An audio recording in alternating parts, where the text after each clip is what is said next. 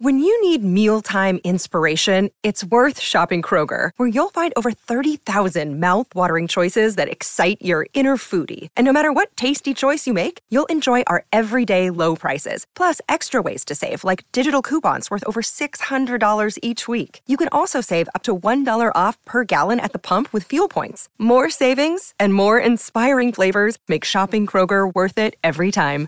Kroger, fresh for everyone. Fuel restrictions apply. Another day is here, and you're ready for it. What to wear? Check. Breakfast, lunch, and dinner? Check. Planning for what's next and how to save for it? That's where Bank of America can help. For your financial to-dos, Bank of America has experts ready to help get you closer to your goals.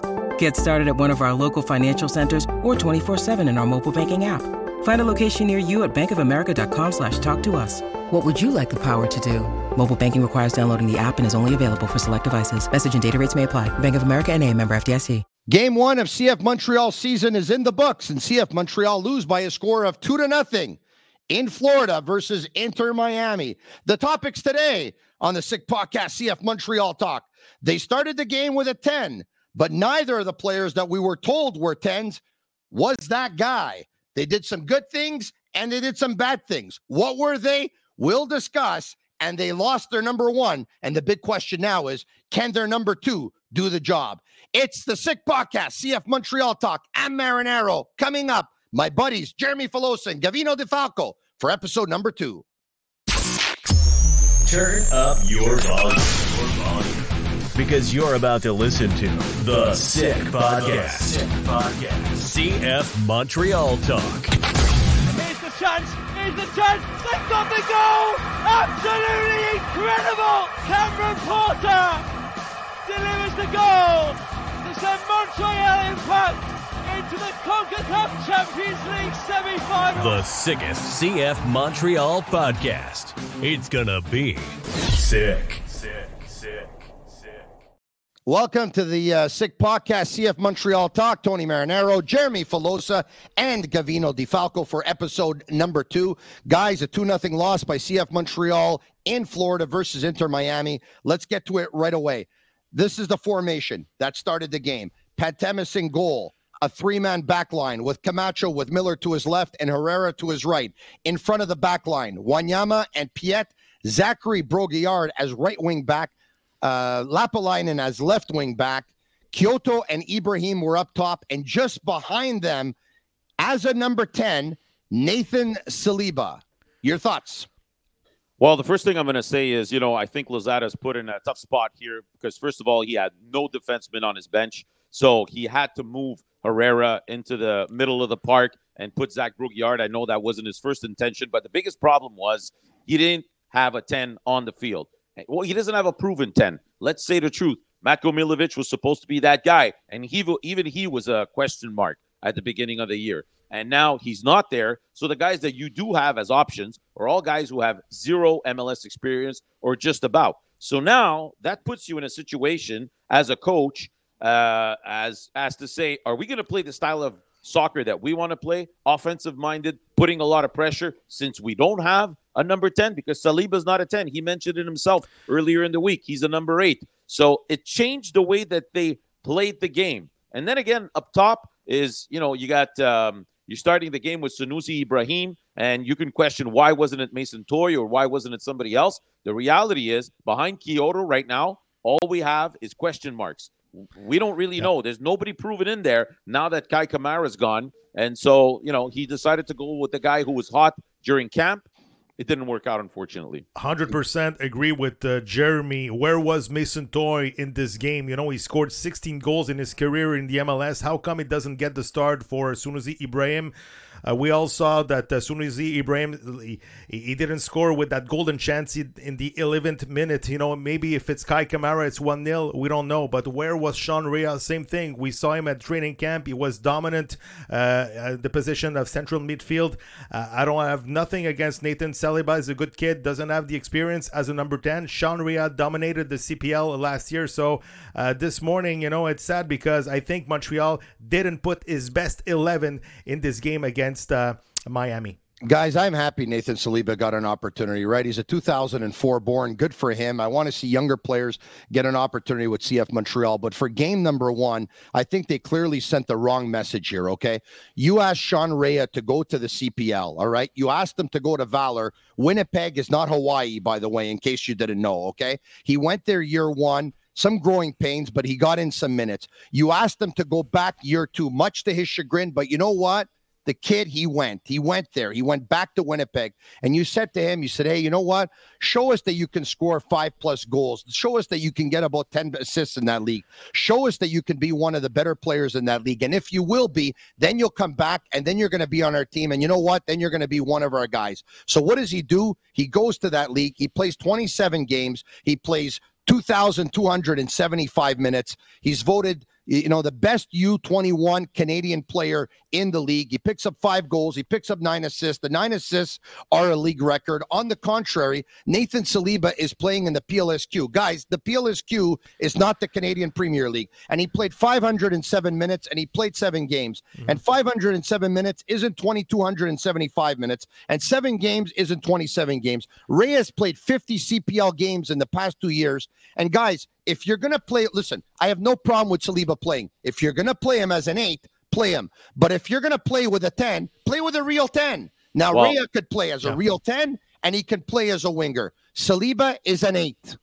Well, Wrong listen, move, guys. no, but listen, and the thing is, I think the fact that they wanted to go, they went with Saliba also changed their game plan because Gavino and I were there at, at camp. This is not the style of soccer that we saw. We saw a team that pressed a lot, a team that wanted to push up a lot. And now the coach is in a situation where he says, okay, listen, we're going to start Saliba, uh, but we're going to sit back. We're going to sit back. We're uh-huh. going to wait for them. We're going to try to counterattack. This is not what they have worked for. This is not what was in the cards during the winter. This is the, the, the situation they've been dealt with the injury to Matko Miljevic. Tony, the reality is Sean Rea, no MLS experience. Nathan Saliba, no MLS experience. Rida Zouhir, no MLS experience. Jules Anthony Vilsaint, no MLS experience. Basically, I mean, this coach has got his hands tied. We can't really say he had many, many options, and we don't even know no, if, if Rea would have made a difference. But, but oh, no, we don't know if he would have made a difference. But he has a lot more pro experience than Nathan Saliba does. I mean, let's be honest. And once again, okay, so let's put the cards on the table. One of the reasons why Nathan Saliba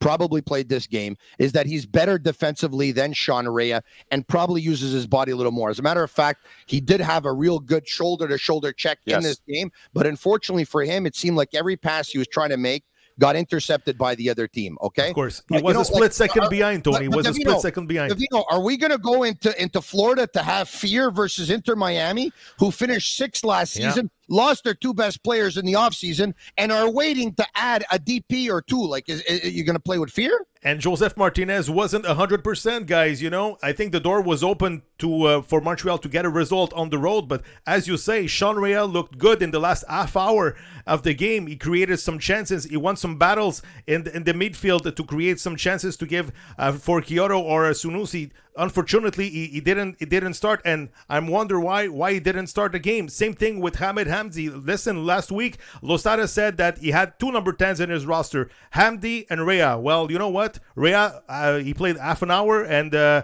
uh, hamdi sat on the bench for the old game okay. while trailing one and two nothing in, in the game you know you mentioned Mason Toye before. You ready for this? Listen to Marinaro right now. Write it down. They're going to trade him. When you start your first game after the fact that you had gone out, you got this guy a couple of years ago, and you're playing with Sunusi. Now, Sunusi had a good campaign. Eh? I like Sunusi, and I actually think Sunusi's Sunusi's going to have a good season because they're going to put him in a position to succeed, and they're going to give him opportunities. I think I think Mason Toye is a player that they're going to trade. And and, and look, if you're going to play, if you're going to play uh, Piette and Wanyama the whole game too, and Zouhir is not going to get a minute either. I mean, I, am worried for him too. Tony, well, Tony, Tony, offensive mind team. They don't play with two number six. I'm sorry, but uh, if uh, the story continues with uh, zero on the board, you'll have to take a decision. Maybe Sam Sam Piette will be the odd man out in the next game. I don't know. Yeah, well, we'll see. But guys, the reality is they didn't create enough offensive opportunities. Uh, Losada said after the game he thought that they could have scored one two or three goals. I don't see that at all. I rewatched the game yesterday. I counted five scoring opportunities. I'll tell you right away which ones they are. The yeah. one that Sunusi didn't put in the back of the net, you saw Quioto was frustrated about yeah. that. After that, uh, had a goal that was called back for an offside. Correct. There was it was a header by Quioto at the second post in the first half, and Yes. then you had one chance each for Lappalainen and Herrera in the second half. That's it. That's all. At the 75th minute, they showed on the screen. Yeah, but Jeremy, uh, it's, it's uh, enough to score two expected goals, though. It's No, enough but- to score two goals, though. Ah, Tony, come on. I mean, listen, this is the MLS. You got to create a lot more chances than that if you want to score two goals. The expected goals on the screen, they showed it to us after 75 minutes of play for Montreal was 0.6. It's not enough, Tony. It's not enough. And uh, I'm sorry, but in this league, you got to create yourself 10 chances if you want to score maybe two goals. Well, at least, we, at least, guys, we saw Herrera on the in the second half as a winger, Yeah. uh, with a lot of crosses on in the box. But who was there? Nobody. Nobody was there. And I'm telling you, Kai Kamara. Don't don't forget that when uh, we talked to Herrera last week, a couple of weeks ago at training camp, uh, and I asked him the, the the question, "Who's your favorite target?" He told me Kai Kamara. What, where's Okay, Kamara okay. right now? He's in Chicago. Okay, so but there's a couple of things we need to talk about because we're going to talk about the good and the bad. I think the good is actually that they had those scoring chances that they had. Unfortunately, the bad, Lassi Lappalainen can't score goals, and neither can Herrera. If those, if that ball is on the foot of two guys who can't score goals, you probably have a couple of goals. Now let's take a look. Let's break this game down in three parts if we can, because in the second half they made one change to start the second half, and that was Nathan Saliba came out and Mathieu Choinière came in as a number 10. Now, if you mm-hmm. recall, a day or two before the actual game, it was two days before, Coach Hernan Losada told us that the two guys he viewed as a number 10 on this team were Sean Rea and were Ahmed Hamdi. So now mm-hmm. Nathan Saliba starts the first 45, and for the next 15, between minute 46 and minute 60 something, it's Mathieu Choinière who's playing as a 10. That's a little bit mind boggling. Number two, uh, the second half of the game. So now Choinière at one point is moved over. He's playing in the middle of the park with Wanyama. Herrera's moved up to right wing back. Sean Rea comes in as a number 10, and Offor comes in at the 83rd minute. Guys, this is what I have to ask you. You're down 2 nothing at the 76th minute, okay? You're down 2 nothing at the 76th minute. Why are you waiting to minute 83 to bring an offer? Why the second Inter Miami scores at the 76 minute do you not change up your formation? Why did you play with the same 3 4 1 2 for the entire game? And why are you playing with Piette as one of the three center backs in the second half, with Wanyama as a CDM, the way Gavino said? Take Wanyama if you want, put him as one of the center backs, remove Piette out of the game, who, by the way, did not have a good game, and bring in Offor earlier and bring in either Mason Toye or Jules Anthony Vilsaint and go go to a 3-4-3. Listen, I mean, it might have worked, but the reality is, I watched that game from A to Z, Tony. This team was not coming back in this game. I'm telling you. They they they added that little bit of that offensive dimension when Zach Brault-Guillard came out and they, they brought in Sean Rea. They sort of went into a four defensive man formation at that point, but there wasn't anything happening. There wasn't anything going on. I don't think it would have made a difference in the end. But like I said, right now, this organization needs to look in the mirror and say, okay, listen, we got Matko Miljevic that's going to be out two to three months. We got a bunch of guys on this team. And this, Losada mentioned it after the game. We have a young team. Tony, I think I count like six or seven players on this roster that have zero MLS experience. That's the depth that you have to choose from. So, do you want to play the style of soccer that you want to play? If it's the case, do you have the pieces to do it? If not, go pick up somebody right now. If not, you might have to sit back and play this counter attack style, which is not mm-hmm. interesting for fans and is not what you had planned for. So you got to make up your mind here. Guys, a lot of question marks right now in the starting 11, even in the depth.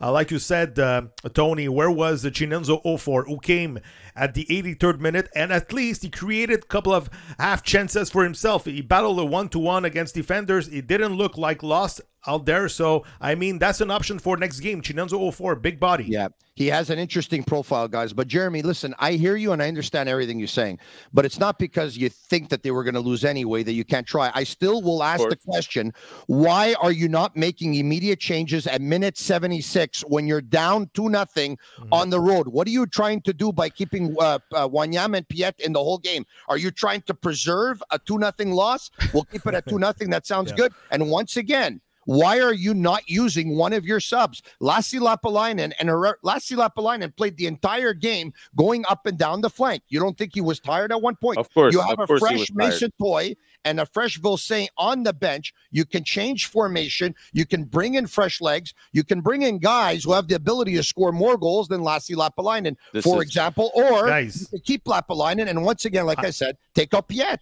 I know Lassi Lassi's not our favorite player, but at least he had some scoring chances. One in Yeah, the first did, half yeah. and one in the second half. So I know he's a very frustrated player because uh, he, he misses a lot of chances. He always do the same thing. So he tried to cross and, and to put to put it at the second post. So I don't know. Maybe Lassi Lappalainen doesn't get the start next game. Listen. He's a more adept player. Maybe Jojea Kwizera brings more speed and more more offense Yeah, for, was- for the next game. I don't for know. This game. He wasn't even just for this game. But listen, the, the issue I've had with Lassi, and and this is something that uh, it goes back to last year. I know he's got a lot of cardio. I know he can go up and down the field. He does a lot of good things, but when the ball's at his feet.